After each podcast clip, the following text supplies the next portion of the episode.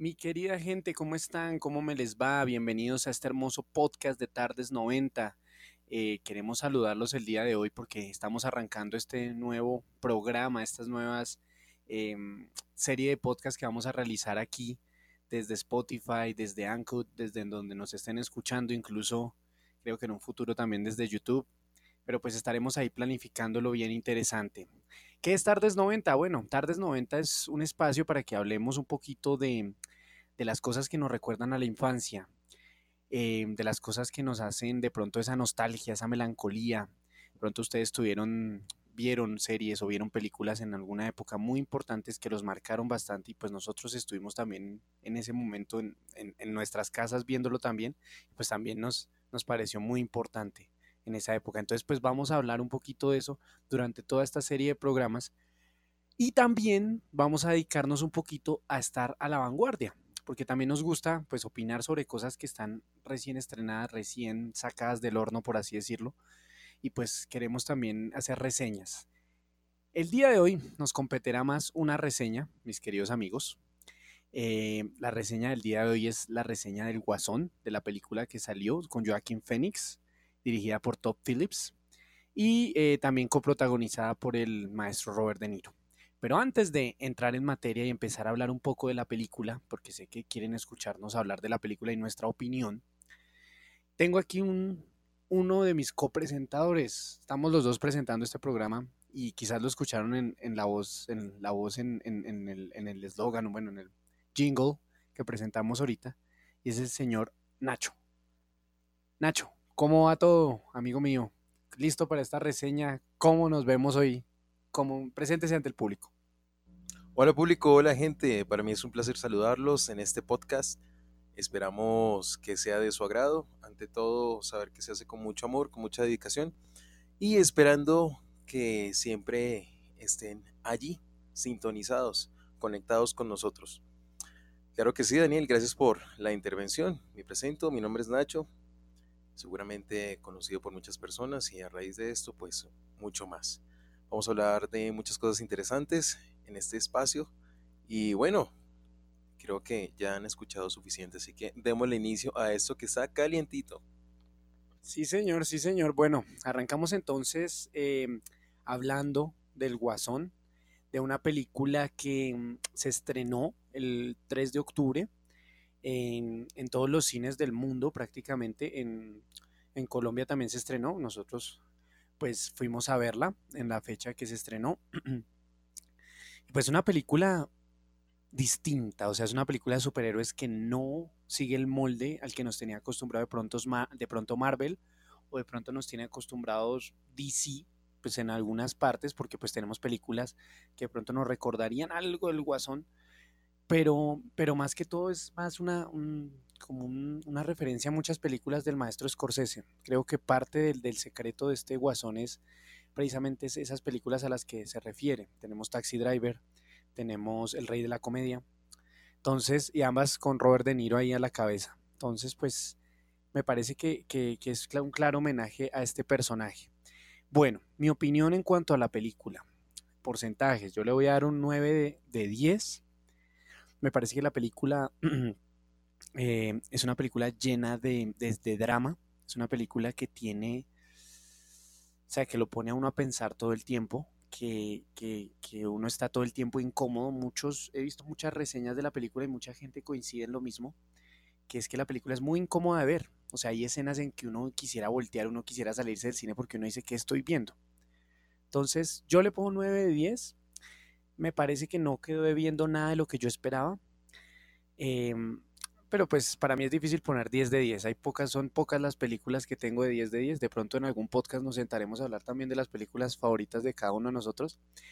Pero por ahora pues también comentarles eso. O sea, la película para mí es una obra de arte, una obra maestra. La actuación de Fénix es... No, no tiene comparación. O sea, para mí es la mejor actuación del año por lejos. O sea, él se preparó muchísimo, todo estuvo a la altura. Y me parece, yo siendo fanático de, pues de, los Oscars y toda esta parte, a mí me gustaría verlo a él ganando el Oscar, porque nunca ha ganado un Oscar y es algo que se merece. O sea, es algo que él en medio de todo necesita para afianzarse como director de cine. Como actor, bueno, y director también porque también ha dirigido algunas cosas. Entonces, eh, pues eso sería, amigo. Eso sería en cuanto a mi opinión de la película por ahora. Ya empezaremos a entrar en detalles. Vamos a entrar en detalles con eso. Entonces, si no va a ver la película, les pido por favor que vayan corriendo al cine antes de escuchar todo el podcast completo y, y hablaremos de, ya, ya ustedes nos escucharán ya el resto del programa. Les avisaremos apenas vayamos a arrancar con los spoilers. Amigo, por encima, antes de arrancar con los spoilers, calificación de la película, ¿cómo le pareció? ¿Cómo la vio usted como fanático de Batman? Usted es fanático de Batman. Eso también hablaremos en otros programas. Pero, ¿cómo lo vio usted, amigo? ¿Cómo vio la película del Guasón con Joaquín Phoenix? Muchas gracias, Daniel. Em, es una película que deja mucho que hablar, un guasón totalmente diferente a, todo lo que hemos visto por parte de DC Comics. A mí me causó mucha impresión, pero también alegría al ver que fue un intro como, como todos lo, pudieron ver, o bueno, los que han visto la película hasta ahora, un intro al inicio de Batman, donde se muestra un Thomas Wayne algo rudo, digamos que eh, lidera la parte de los millonarios en Ciudad Gótica y, se le ve una parte bastante oscura, no, no, no conocida a fondo, la parte oscura de Thomas Wayne. Y por supuesto, la introducción de Alfred, vemos eh, al mismo Bruce cómo tiene una interacción con, con el mismo Watson. Y bueno, en general, le doy una calificación de 8. Eh, pienso que me faltó un poco. No porque no haya sido una película muy destacada, la personificación de, de este superactor pues fue sensacional, pero eh, se me hace que, le falta un poco más, le hace falta un poco más de, largometraje, por así decirlo, y, tal vez otras cosas que les estaré hablando con calma. Y de por sí, buena película, mm, buen elenco, pero pues me faltó un poco más de tiempo. Sí, amigo, siente uno, o sea, siente uno que se le da la película rápido, pero es precisamente porque la película es muy atrapante. O sea, la película cada, cada 5, cada 10 minutos está pasando algo muy extraño, muy atrapante. Y la película tiene esa ventaja.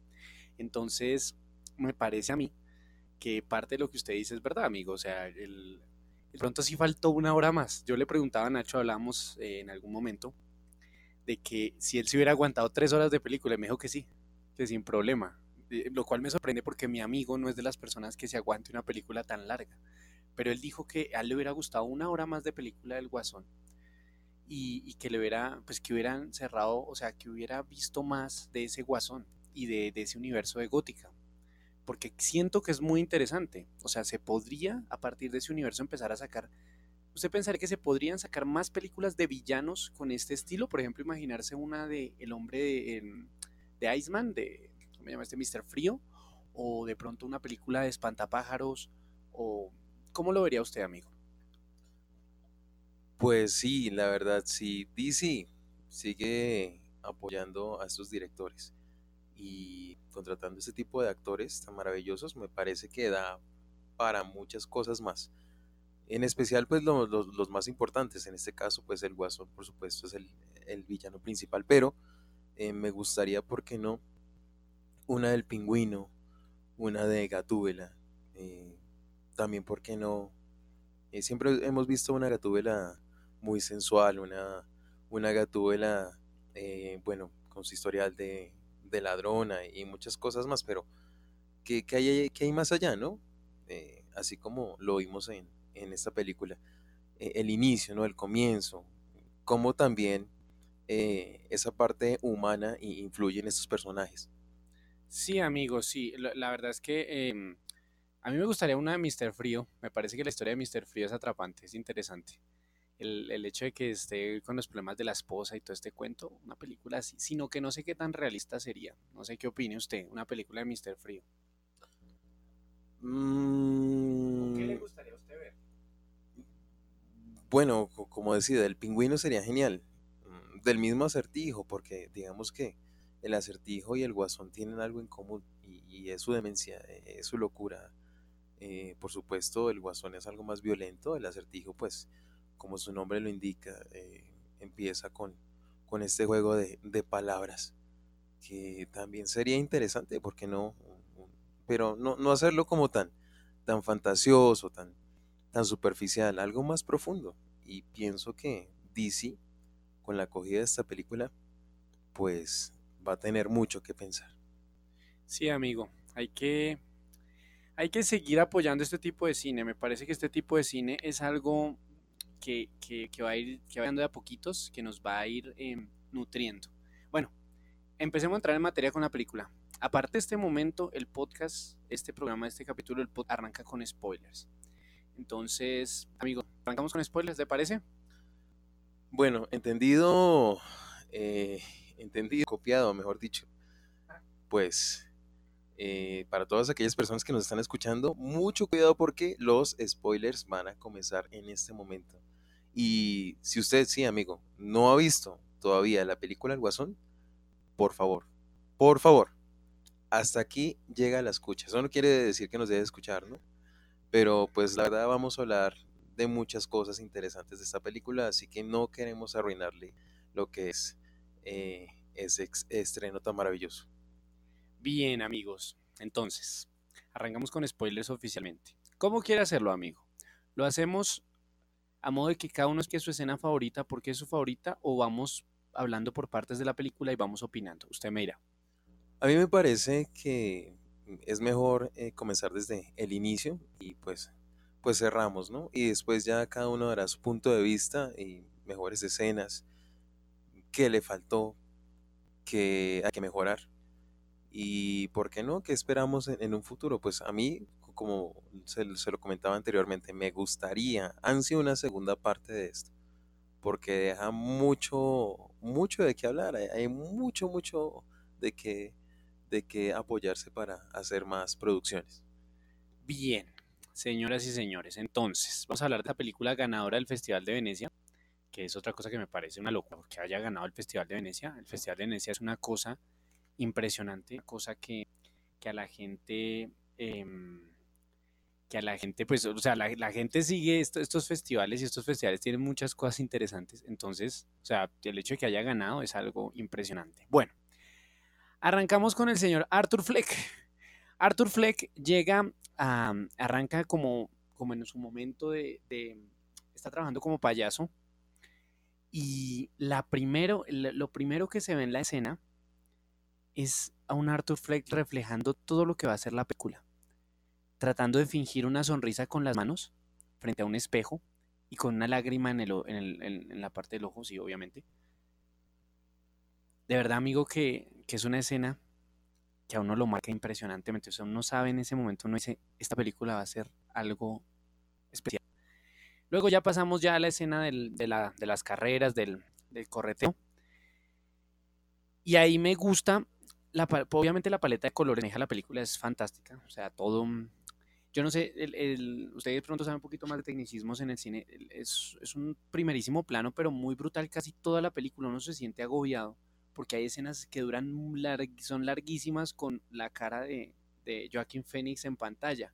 O sea, ¿cómo vio usted esa parte? ¿Se sentía incómodo con esas escenas? Porque era prácticamente Joaquín Phoenix, toda la cara así reflejada. De hecho, la escena final, cuando están en el psiquiátrico de Arkham, la escena está en blanco todo, pero él está riéndose y dura como unos dos, bueno, un minuto y piquito riéndose. Entonces, ¿cómo ve usted eso, amigo? O sea, ¿cómo ve esos primerísimos planos hacia, hacia la escena como tal. Bueno, aquí tenemos una diferencia muy grande. Eh, en este caso, Daniel la vio en IMAX, yo la vi en 2D. Entonces, digamos que la experiencia eh, es diferente, por supuesto, lo que es el 3D. Uno va a ver esa película con mucha impresión. En mi caso, pues me causó lo mismo, pero, pero definitivamente causa mucho terror y por supuesto todo el tiempo uno está con ese suspenso de qué pasará. Eh, es una cosa tremenda. Bueno, y siguiendo hablando de, este personaje, eh, es un hombre ignorado por la sociedad. Digamos que se ve que, es una, que está en una familia pues pobre. Mm, su aspecto físico es tremendo. eh, eso también lo comentábamos con, con Daniel, cómo un actor llega hasta límites de casi estar totalmente esquelético. Es una cosa impresionante. O sea, no solamente su interpretación, sino la preparación física que tuvo que tener este, eh, eh, este gran actor para, para poder aceptar el, el papel y, definitivamente hacer pues una maravillosa película. Sí, sí, amigo, definitivamente la, o sea, la, interpretación de Fénix es lo que también mantiene a flote esa película todo el tiempo. O sea, uno tiene que, ese señor es un actorazo de, de principio. O sea, a mí tengo que decirlo. Yo lo conocía por El Gladiador, Nacho creo que también la vio. Y, y, pues lo vimos en otra, yo lo vi en Hair, o sea, mi película, una de mis películas favoritas, Hair, yo lo vi ahí y, él es un actor que es multifacético, es, o sea, de verdad que es algo impresionante. Pero me parece que el Joker es su mejor papel hasta ahora. O sea, me parece que el Joker es, es lo que él necesitaba para salir adelante. Entonces, bueno, seguimos entonces avanzando un poquito en la película, hablando un poquito más. Eh, después nos damos cuenta que el personaje vive con la mamá, como decía Nacho, eh, vive en una familia un poco pobre. La mamá está obsesionada con enviarle cartas a Thomas Wayne, que era lo que decía mi amigo ahorita, esa, esa versión oscura de Thomas Wayne, esa versión más política de Thomas Wayne que es un Thomas Wayne que prácticamente no le interesa Ciudad Gótica, o sea, él simplemente quiere llegar a la alcaldía y ya.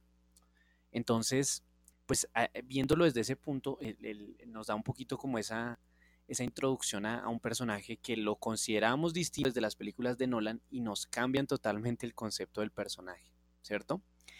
Em, yo tengo que decirle algo y, ya lo había comentado con Nacho, o sea, me parece muy emotivo, muy, me, me sacaba mucho, me, me, sacaba tristeza, o sea, me daba tristeza la manera como él trataba de no reírse, o sea, ese sufrimiento que tenía él para reírse, no sé cómo se llamará, él, hay que buscar el, el, nombre de la enfermedad.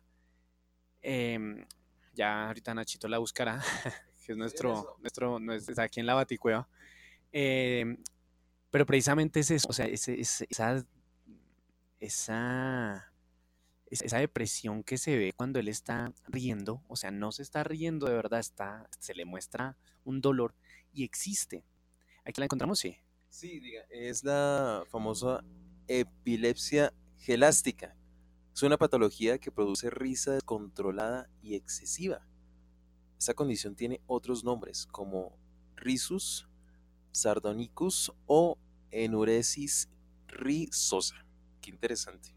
Sí, amigo. Entonces, ese momento, yo no, yo por ejemplo no conocía la patología y y cuando la película va avanzando uno la empieza a ver y se empieza a incomodar. O sea, la, la, risa, o sea, uno no sabe si reírse con él o empezar a incomodarse, porque hay, hay por ejemplo una escena en un bar que él está escuchando a un, a un stand-up comedy y él, y él se empieza a reír. Pero, pero se ríe, o sea, no se ríe con el público, sino se ríe cuando el público se calla. Yo no sé si usted se dio cuenta de eso, amigo. El público se calla y él se empieza a reír. Y entonces se escucha la risa de él muy escandalosamente entonces uno se siente incómodo, porque es algo que uno no, no, no, no o sea, lo, como que lo coge uno desprevenido, como que el personaje, incluso la escena en el bus, con la, con la, con la familia ahí que le está haciendo reír al niño, o sea, es algo que uno dice, me río o, o, me pongo triste o qué, ¿cómo, ¿cómo se sintió usted con esas risas espontáneas que tenía Fénix durante las escenas? ¿Se sentía incómodo usted o cómo las asimilaba la primera vez que las vio? O sea, ¿cómo se sintió Ignacio en Nacho? Bueno, la verdad, mm, estoy acostumbrado a, a, saber que el guasón eh, era como una especie de larón que intentaba pues sobrevivir. Creo que todos conocemos la historia de que él cae eh, como en una especie de, de balde de ácido y pues de, que de ahí se transforma en guasón, ¿no? Pues esa es la historia que, todos tenemos en la cabeza, pero aquí lo muestran desde sus inicios y realmente comienzas con una, con una enfermedad que para él es insoportable, que precisamente eh, los psiquiatras le dan a él una tarjeta pues, para mostrarle la, a, las personas que lo rodean eh, en qué condición está, precisamente porque si yo veo que una persona está por la calle y comienza a reírse, pues bueno, seguramente algo le causó risa. Pero pues ya todo el tiempo y haciendo diferentes cosas seguramente presenta algo y, eso es lo que nos muestra esta película. Eh, un personaje con una enfermedad que realmente lo, hace, lo hace muy vulnerable. No, no es el guasón psicodélico, sino realmente tiene que vivir con, con esa enfermedad y tiene que sobrellevarla. Porque en la sociedad, pues se nota rechazo, así como lo muestra la escena del autobús, donde él, pues por sus dotes de, de artista, sus dotes de hacer reír, eh, intenta sacarle una sonrisa al niño y, y, la mamá lo voltea a ver y le dice que qué es lo que le sucede. Él le entrega efectivamente la, la tarjeta donde explica el trauma que sufre, la enfermedad que sufre. Y aún así, eh, para la señora es, es algo raro y, difícil de llevar. Sí, precisamente entonces manejando ese, tema, manejando esos temas tan, tan, brutales que tiene la película, entramos ya en el punto en que, en que vemos a Arthur que se está conteniendo. Precisamente lo, lo, lo, sacan del... que hay una escena muy divertida ahí que nos encanta con Nacho, que es la del hospital. Em, el amigo le, pues como que vende o le, le obsequia la pistola para que se defienda, precisamente por lo que le pasó, por el golpe que le dieron con el cártel. Bueno, ustedes ya sabrán los que vieron la película. Y, la escena del hospital, yo creo que es una de las que más se ríe uno, porque es, o sea, entre inocente, sádica, porque pues él no tenía por qué llevar una pistola a un hospital de niños. ¿Cómo, vivió usted esa escena? Porque es una, tengo entendido que es una de sus favoritas. Sí, es un humor negro bastante curioso, eh, en donde, bueno, sí, al ver que este personaje sufre de tantos abusos porque al inicio de la película se muestra en el intro que él está con su cartel, está haciendo su trabajo y unos niños lo atacan, lo patean y lo dejan pues tirado, vuelto nada. Y pues le dan esta arma para defenderse sin pensar, sin pensar y, es lo que a uno le da risa de que la haya llevado al hospital. Pues lo bonito es que eh, lo hizo como clown para entretener a los niños, si, se dan cuenta, pues son niños con, una enfermedad eh, terminal, por lo que se ve. Y pues eh, llevar esta arma y dejarla caer después del baile, pues realmente no solamente le da uno risa, sino, bueno, tremendo, ¿no? Porque pues eh, en un lugar como un hospital para niños, por supuesto, el jefe de, de Fleck, pues se iba a poner muy furioso por, por lo que ocurrió pero digamos que eh, hace que la escena sea divertida, a pesar de, del humor que, puede generar y las críticas también. Bien, entonces pasamos por ese humor, por esa parte divertida. Eh, aquí hay que hacer una aclaración. Durante todas estas escenas, Arthur está subiendo las escaleras con una tristeza, como con una melancolía, como subiendo a casa y tratando de sobrellevar su propio, su propio, su propia depresión. Pasa una escena en el tren, el despedido ya, mejor dicho, vuelto nada. Eh, y él empieza con, pues, a unos caballeros que están molestando a una señorita. Y em, él empieza a reír, pues, con su patología. Y ellos empiezan a reír con él, empiezan a cantar Sending the Clown de, del señor, bueno, no es del señor, pero sí hace un cover del señor Frank Sinatra. Y, y empieza, esta, empiezan a cantar esta parte y empieza esta escena a moverse y a mover, a moverse y, empiezan a golpearlo y uno dice, bueno, ¿será que sacará la pistola? ¿Será que se enloquecerá en ese momento? Y lo hace. Se saca la pistola, le dispara a los dos y se le va detrás al otro y lo empieza a matar. Y, y, y, ahí, esa es la escena que vimos trailers, que vimos en todo lado, que es una escena poéticamente de liberación, que me decía Nacho, se preguntaba por qué, por qué la escena de pronto se estaba dando, porque él empezaba a bailar como así como tan extrañamente, yo le decía, es una escena de liberación, o sea, él está liberando todo ese odio que tenía, todo ese rechazo que tuvo como, como personaje. Y se, se empieza a convertir, porque aún yo creo que ahí todavía no es el Joker como tal, pero se empieza a convertir ya en lo que conocemos como Joker y ya pasa ese Arthur Fleck a, morir, empieza a morir Arthur Fleck. Ya con esa transformación. para mí la transformación total es cuando mata a la mamá, ¿no? Pero en ese momento ya se empieza a avistar el guasón en esas escenas. ¿Cómo lo vio usted, amigo? ¿Cómo vio esa escena de, la muerte de los muchachos durante esa parte del tren? Bueno, aquí se ve eh, totalmente la, falta de tolerancia. Primero, muchachos que molestan a una dama posteriormente se le acercan a, a Fleck y no caen en cuenta de, la enfermedad. Él desesperado trata de buscar la tarjeta que siempre lleva consigo y no la encuentra. O sea, es, una lucha constante, es, un desespero, se, le ve la, cara de, desespero, a pesar de la, la, sonrisa que es tan contagiosa y a veces molesta, se le ve la incomodidad que tiene y uno como espectador también dice, carambas, eh, ¿qué le pasará? Son tres contra uno, seguramente acabarán con él.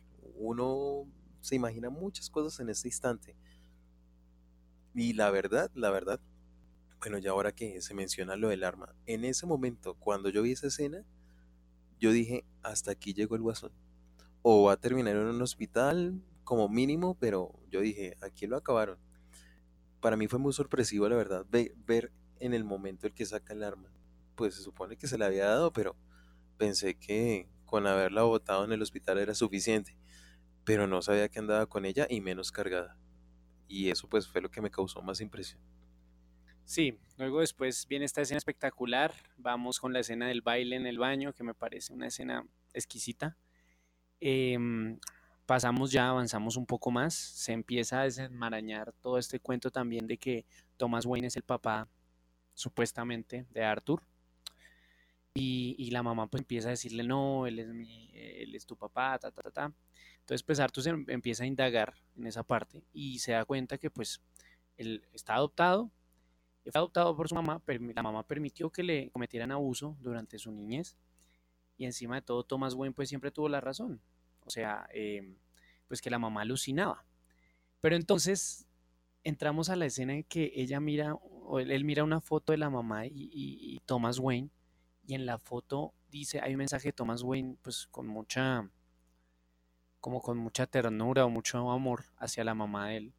Y era una manera como, no sabíamos, en ese momento pues uno piensa, dice, puede ser porque trabajó con él, pero también puede ser porque, porque estuvo mm, eh, pues enamorado, estuvieron enamorados, tuvieron un affair, un romance. Entonces, ahí es cuando uno entra a preguntarse, bueno, pero ¿qué es real? Aquí es la parte de la película en que uno empieza a preguntarse qué es real. Porque las alucinaciones de Arthur empiezan a darse y a darse y a darse. Hay una escena con, el personaje de Robert De Niro, Murray, que también tiene una alucinación que está en el programa y que no sé qué. Entonces empiezan las alucinaciones y empieza uno a confundirse. ¿En algún momento se sintió, se sintió confundido la película, amigo? ¿En algún momento en que empezaron estas alucinaciones? ¿En que empezó a, a moverse este tipo de alucinaciones? Sí, efectivamente además, eh, falta, falta decir algo muy importante, es esa relación tan fugaz que, tiene Fleck. Los que han tenido la oportunidad de ver la película y los que aún no, eh, van a encontrar algo muy curioso y es que hay una vecina que le llama mucho la atención a Fleck. Eh, por momentos se ve que andan juntos, se ven muy enamorados, pero pues todo hace parte de, una alucinación. Eh, hago acotación aquí para hablar también de, una película que es muy similar, bueno, de varias, creo que hemos visto, eh, como La Isla Siniestra, como lo ves perseguida, esta es una película colombiana que vi hace poco, en donde también pues la actriz principal es, es sedada con fármacos y está tratando de, de recordar cosas de su infancia y casualmente eh, la, misma acción de los fármacos hace que ella vea alucinaciones y que piense que, tiene una niña al lado que pues al final de la película uno se da cuenta que es ella. No, no, no, pues sí, yo lo sé, pues seguramente no, no lo verán porque e, esa vez la sala estaba vacía, pues, pero ahí les digo, ¿no? Para que apoyen también el, cine colombiano que es muy bueno y, y, a veces uno se pierde de grandes películas porque dice, ah, cine colombiano, ay, qué pereza. Pero créanme que no todo el cine colombiano es malo y, y, creo que últimamente han sacado buenas películas, pero bueno, eh, simplemente quise hacer esa relación, esa acotación y, y ya, porque lo nuestro es lo del guasón. Así que sigo adelante. Entonces, como les decía, van a encontrar... Eh, una, historia muy, muy curiosa, muy, muy, muy, confusa. Para todo, todo, todo el momento de, la presentación de, de esta vecina y, y todo lo que le sucede en torno a ella es muy confuso, para mí es muy confuso. Y después de que pasan muchas escenas es que uno se da cuenta, uy, todo fue una alucinación, todo fue una alucinación gigantesca. Sí, amigo, sí, sí, sí, es, la alucinación era impresionante, o sea, cuando, cuando yo enteré lo de la chica, o sea, yo no soy de sorprenderme en películas, yo no soy de decir de pronto, ay, sí, un giro de guion de pronto que me sorprenda mucho, pero con esta película me pasó, o sea, yo no esperaba que la chica fuera, fuera como, como, como un fantasma, o sea, la chica siempre estuvo en la, en la idea, y lo peor es que a veces a uno le tiende a pasar, o sea, no digo que uno se imagine a la chica de lado, pero a uno le tiende a pasar que uno pues se imagina muchas cosas con las personas o con cierto tipo de personas. Y más aún en sueños y todo. Y pues aquí se refleja el personaje con alucinación brutalmente, pero bestial. O sea, momentos en que jamás estuvo la chica. Incluso en, en el restaurante cuando estaban hablando supuestamente. O sea, era, era, era algo, era algo impresionante. Era algo de verdad de aterrador. Entonces, bueno, pasamos de esta parte de las alucinaciones de Arthur. Em, se las estamos contando como nos vamos acordando, porque la verdad no nos acordamos del orden correcto de la película, pero pues las vamos contando como la vamos viendo. Em, y hay una parte, bueno, ya entran, entramos a la parte en que él se da cuenta que él es adoptado, que la mamá dejó que, que abusaran de él. Entonces es cuando él entra en esa, desesperación y pasa otro giro de guion que no me esperaba tampoco porque yo tenía otro concepto de la relación mamá-hijo que tenían ellos dos, la veía más pura y es capaz de matar a la mamá. La, escena es, de verdad, es, es muy incomodísima también de ver.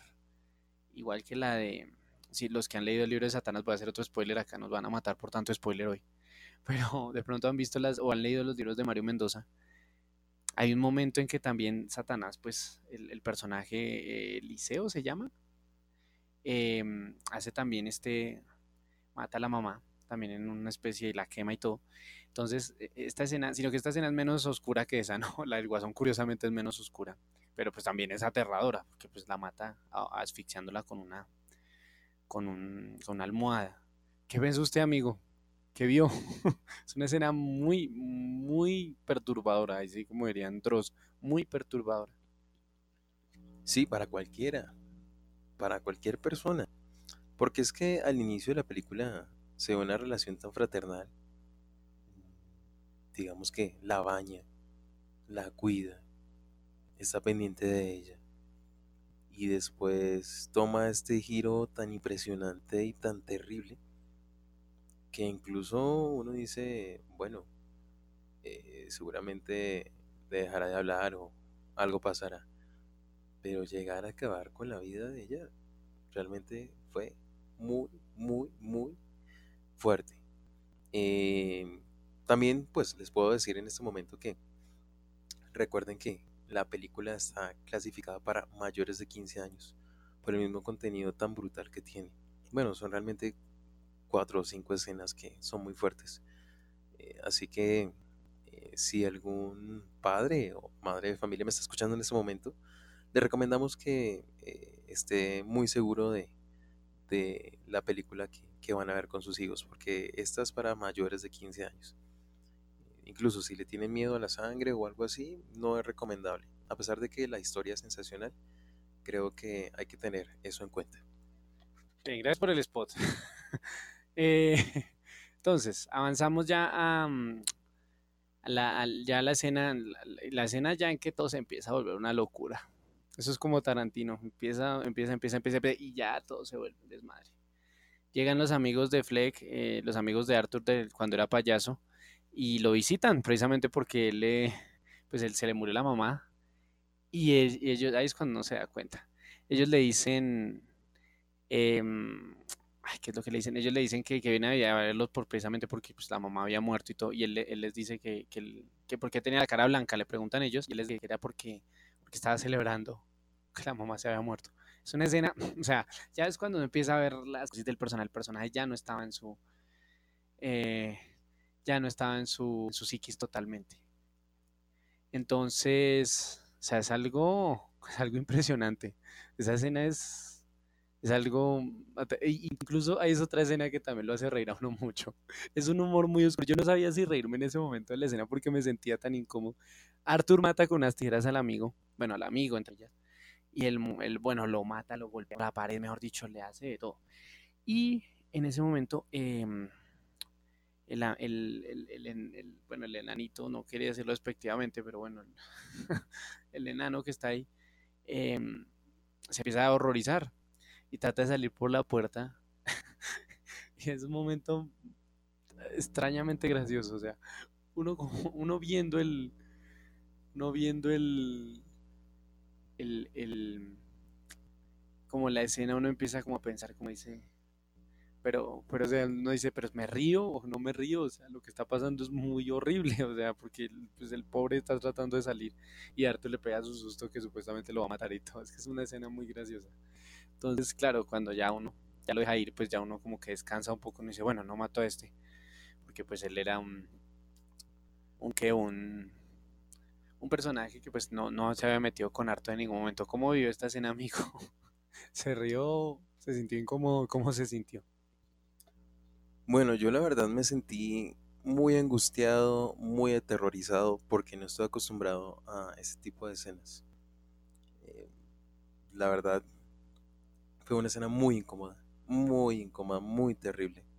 No me esperaba algo así.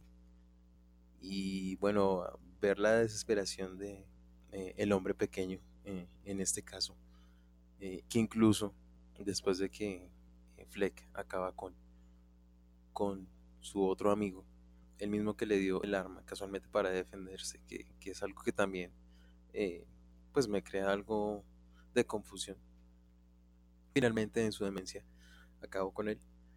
Eh, cuando la cámara eh, nos muestra a este hombre pequeño, él está arrinconado, está por allá detrás de una matera, tratando de salvaguardarse, porque el pobre sabe lo que podría esperarse. Entonces es un humor terriblemente negro, es una cosa impresionante. Me, causa, creo que, sinceramente, no sé si sería capaz de volver a ver El Guasón. Digamos que por esas escenas, no porque sea una película mala, como les dije anteriormente, sino que no estaría dispuesto a volver a repetir esas escenas. Yo sí, yo sí, la verdad, sí, la voy a volver a ver por unas dos, tres veces más. Incluso la voy a comprar en DVD todo, todo voy a tener listo para verla otra vez. A mí me encanta ese tipo de cine, es un cine oscuro, es un cine eh, psicológico. Siempre me ha gustado ese tipo de cine, pero pues como les decía, de eso hablaremos después en otros programas que ya ahondaremos más en ese tipo de películas. Em, bueno, ya pasamos a esta parte, ya nos comimos esa parte de, toda esta muerte acá. Ya uno está ya incomodísimo, ya uno está, ya uno no sabe qué va a pasar. Murray el personaje de Robert De Niro, ve por, unas grabaciones o algo un stand-up que hizo eh, Arthur. Arthur se ríe en ese stand, mejor dicho, le va re mal en ese stand-up, pero pues a la gente le gustó, le causó, le causó gracia y Murray para reírse de él pues lo llama, lo invita, ya está en la locura total y se vire de, payaso, ya ahora sí es el guasón y es cuando entramos en la escena de las escaleras, porque como les decía, él empieza a subir todas las escaleras, ¿cierto? Él sube las escaleras con la locura, ta, ta, ta, ta, y, y, ya cuando empieza a bajar, es su descenso a la locura total. O sea, cuando empieza a danzar con la música de Gary, Gary, Gary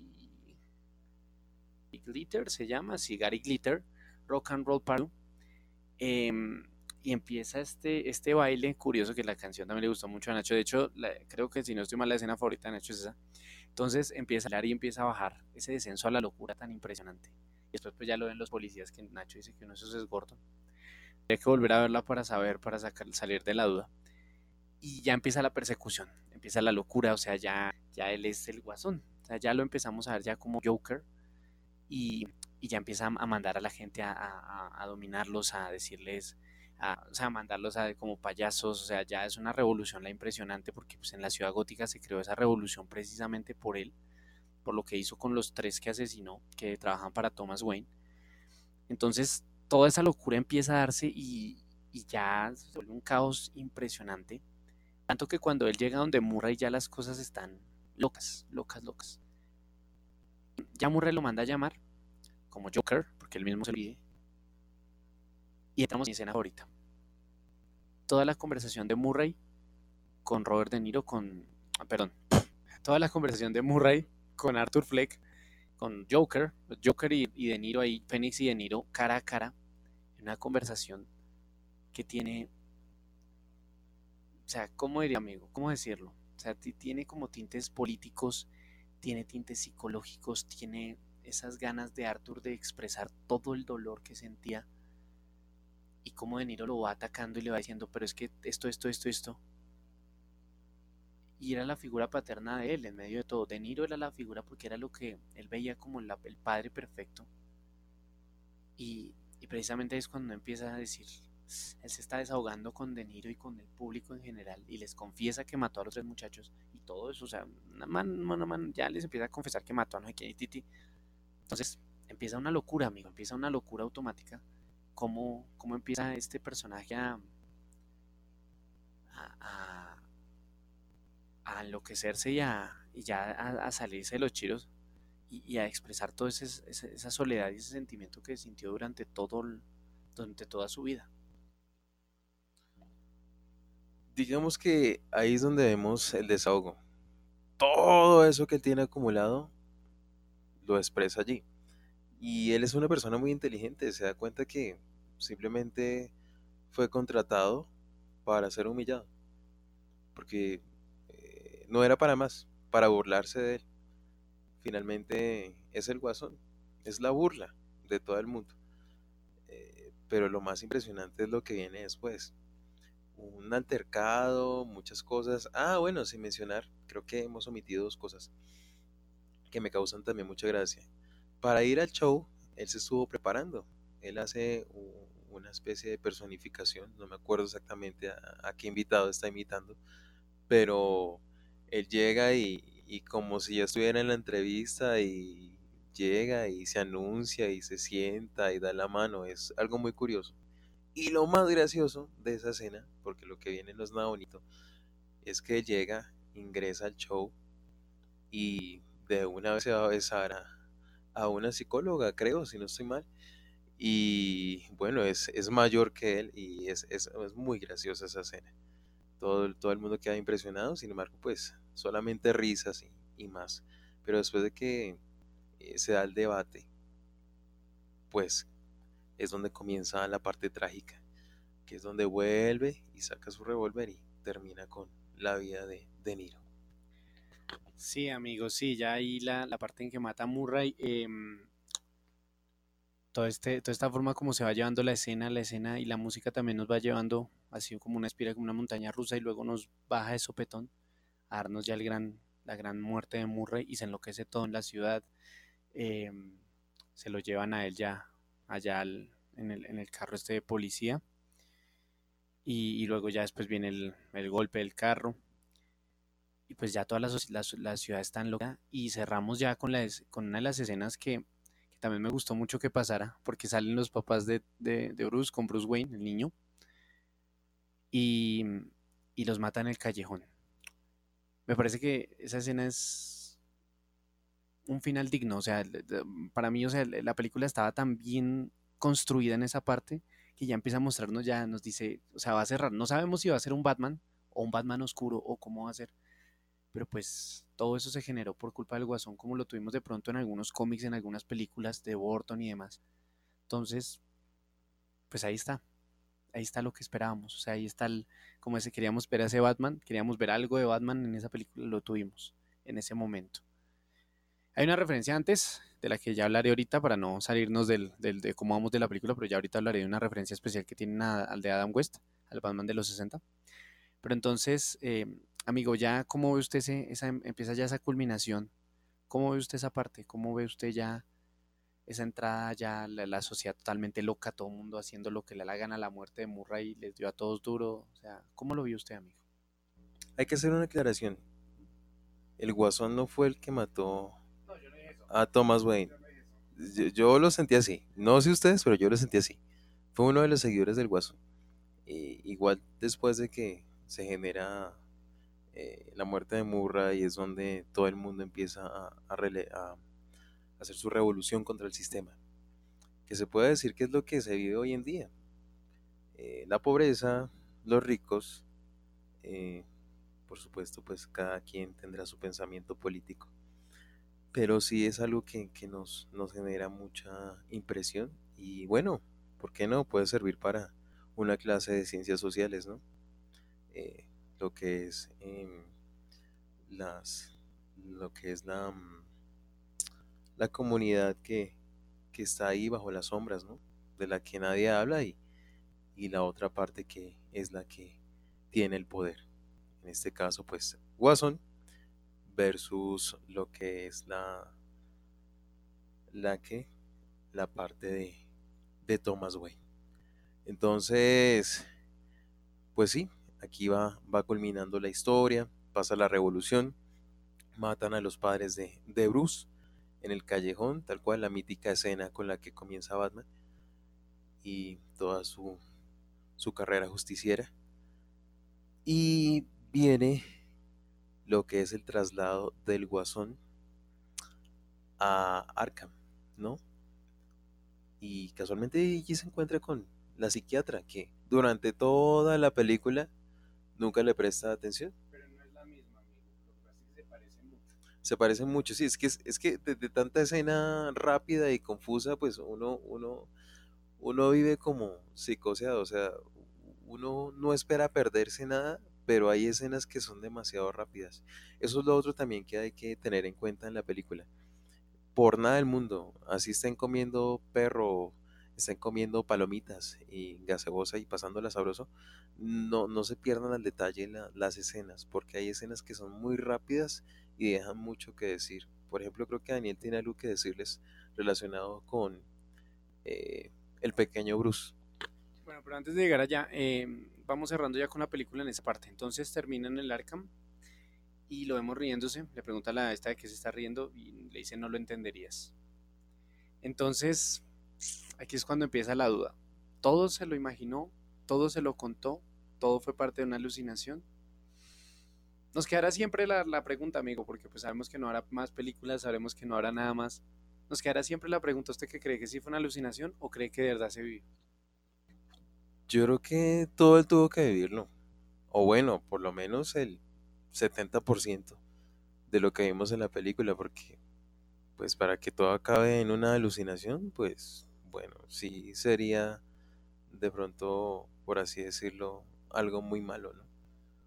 Porque pues después de ver tanta sangre y de ver tantas escenas tan incómodas, pues yo creo que terminar siendo una alucinación no sería lo mejor. Bueno, dejémosle esa teoría a los fans, que ya los fans la, la saquen. Eh, no me quería ir sin antes em, sin antes, pues obviamente, eh, dar mi, lo que yo vi de las, las escenas así extrañas que yo vi de, los easter eggs, llamémoslo así, easter eggs, es más un easter egg, que creo que nadie más notó y hasta ahora no he visto que nadie lo haya dicho, de pronto alguien ya lo dijo, pero cuando el pequeño Bruce se va a encontrar con, el, con Joaquin Phoenix en la escena, el pequeño Bruce baja, está, está en un jueguito de esos de, de rodadero y de, bueno, de pasamanos y todo eso, y él se va a bajar en uno de los tubitos rodando exactamente igual que como se bajaba mm, Adam West. Yo vi eso. Yo no sé si de pronto estaré loco, de pronto yo vi una mala referencia, pero lo vi muy parecido. Y lo, hizo con esa parsimonia y se, se, refleja mucho la, la, escena. Entonces, pues yo no sé, mi amigo no la agarró. Entonces, bueno, en ese cuento sí ustedes tendrán que volver a verla, tendrán que volver a ir al cine para encontrarse ese, ese momento. Yo siento que así fue. Yo, yo, yo, yo, yo. Si usted lo ve y, me, y está de acuerdo conmigo, nos puede escribir. Pero para mí estoy totalmente, o sea, seguro que esa escena es un, es un homenaje. La que sí no vi, que tengo una teoría de cuál es, es que hay un homenaje al Caballero de la Noche Asciende, y esa sí la confirmó el director. Yo no sé si es en la escena en que está todo loco y es cuando la guerra y ta, ta, ta. O, o, o, o, cuál será. La verdad no la agarré y tengo que disculparme con ustedes porque no la vi. O sea, para mí sería de pronto la guerra que se armó y pues como en el caballo de la noche asciende también pasa lo mismo. Pero yo, yo no sé, amigo, o sea, no, no, no la vi. O yo muy ciego, no sé. No la vi, amigo. Bueno, quién sabe. digamos que yo, creo que detrás de, de, toda película hay algo. Así como pues hemos visto las de DC que han tenido referencias. No sé dónde es que aparece Annabelle. Creo que en la Aquaman, sí. Pues cada actor, sí, cada director tendrá su, su secreto, tendrá su spoiler, tendrá lo, lo indicado, ¿no? Cada uno hace pues las películas a su gusto y pues me imagino que también tendrán que darle su toque personal. Bueno, yo creo que ya, es hora de ir eh, cerrando este, este capítulo, pues sin embargo, eh, ya hemos hablado mucho de, de, esta gran película, de escenas representativas. Ahora creo que podemos cerrar con lo que cada uno eh, desde su punto de vista le gustó, pareció que hay que mejorar y demás. Yo voy a dejar una reseña, un, cierre. Yo voy a dejar un cierre más que lo que más me, que pues ya les hablé de la escena que más me gustó y demás. Em, voy a dejar este cierre así, o sea, voy a decir que, que para mí es una película que está salida del molde, que es una película fantástica, que es una película que me gustó mucho, que, que, que me movió muchas emociones en muy poco tiempo. La película dura dos horas, pero pareciera que fueran una hora, porque la película pasa muy rápido y es muy, muy atrapante. Entonces, sí, sí, yo siento que la película es, es un claro ejemplo de que, de que se puede hacer buen cine de superhéroes y, y que uno se puede aterrar con la sociedad actual. Entonces, yo dejaría eso, esa sería mi conclusión final, que Joaquin Phoenix nació para ser el guasón, un guasón extraño, y que entra dentro de mi top, entra dentro de mis favoritos de guasón, la verdad, tendría que verla otra vez para poderle decir si es mejor que Ledger, porque no lo sé que Ledger dejó un precedente. Obviamente uno le tiene más cariño a Ledger por las películas y demás, pero bueno, por la película.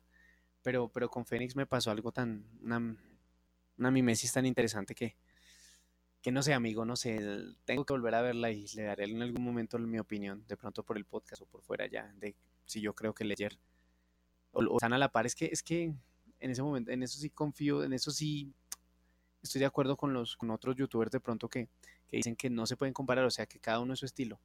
Entonces hacer una comparación es estúpido. Cada quien con lo suyo, o sea, cada, los dos guasones fueron excelentes y pues no podemos compararlos. Yo dejaría ese cierre. Para mí es eh, Joaquín Fénix lo hizo fantástico y lo espero en el Oscar. Temporada de premios le voy a hacer toda la fuerza posible para que se lleve ese Oscar. Amigo, conclusiones de la película. Claro que sí, amigo. Aquí encontré su homenaje.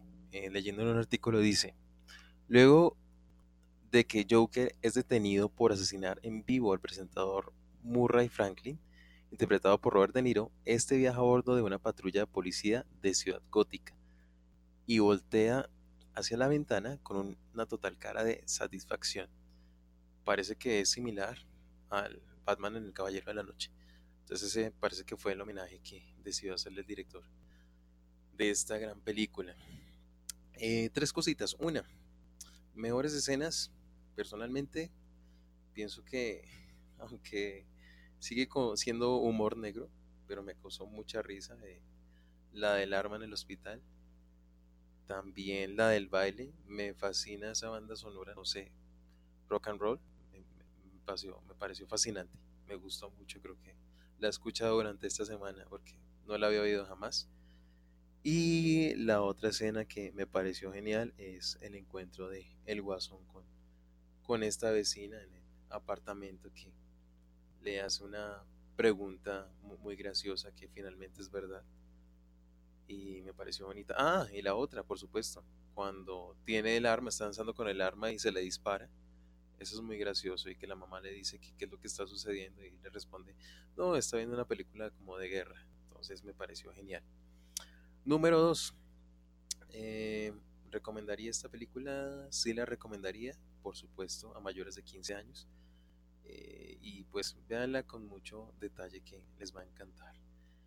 Y número 3, eh, me parece una buena referencia al Caballero de la Noche.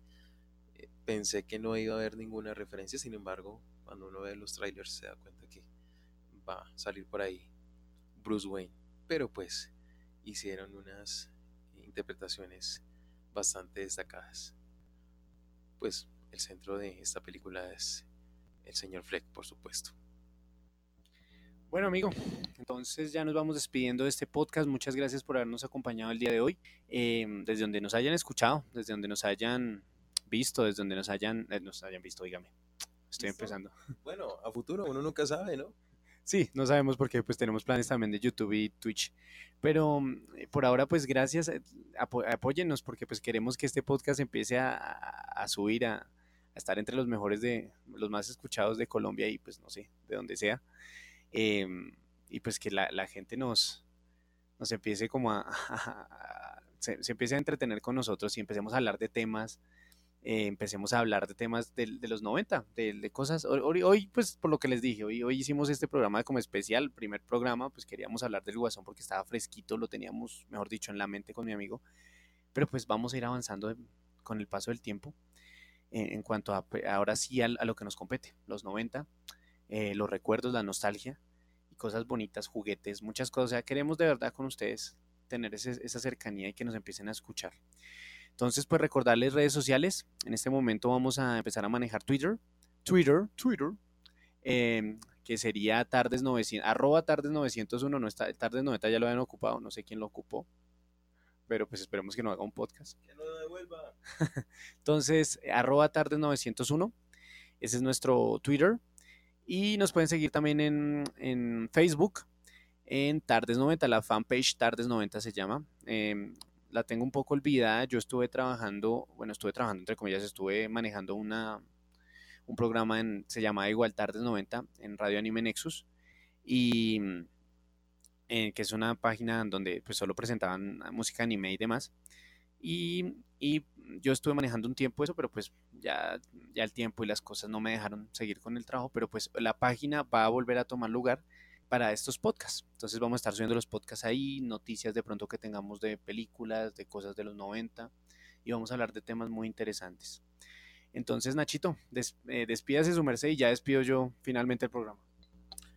Bueno, a todos los que nos han escuchado el día de hoy, sea noche, sea día, sea tarde, sea el día que fuera de la semana, para nosotros es un gusto mantenerlos informados de todo lo del cine. Por supuesto, como decía Daniel, esperamos que haya sido de su agrado, su gusto. También vamos a hablarles a futuro de los 90, de aquella época tan, tan preciada, de muchas cosas que han vuelto a, a, a salir de aquella época. Eh, sé que no hay tiempo para esto, pero ¿por qué no mencionar ahorita Yogo Yogo con Dragon Ball Z y la paleta Drácula, que ha, ha, hasta, ha, ha, estado, ha estado cumpliendo sus, sus 30 años, sus 30 años. Yo simplemente les digo de lo que se viene, porque esto no lo puedo dejar pasar y aprovechar esta oportunidad. No siendo más, Dios los bendiga. Muchísimas gracias por escucharnos y esperamos vernos pronto. Entonces, bueno, gracias Nachito. Eh, por favor, compartan eh, y sigan este podcast, amigos. Eh, los estaremos entreteniendo todo este tiempo. Entonces, por ahora me despido, mi nombre es Daniel, muchísimas gracias por habernos acompañado el día de hoy y nos estaremos viendo en el siguiente programa. Hasta luego. Y no olviden, tardes 90.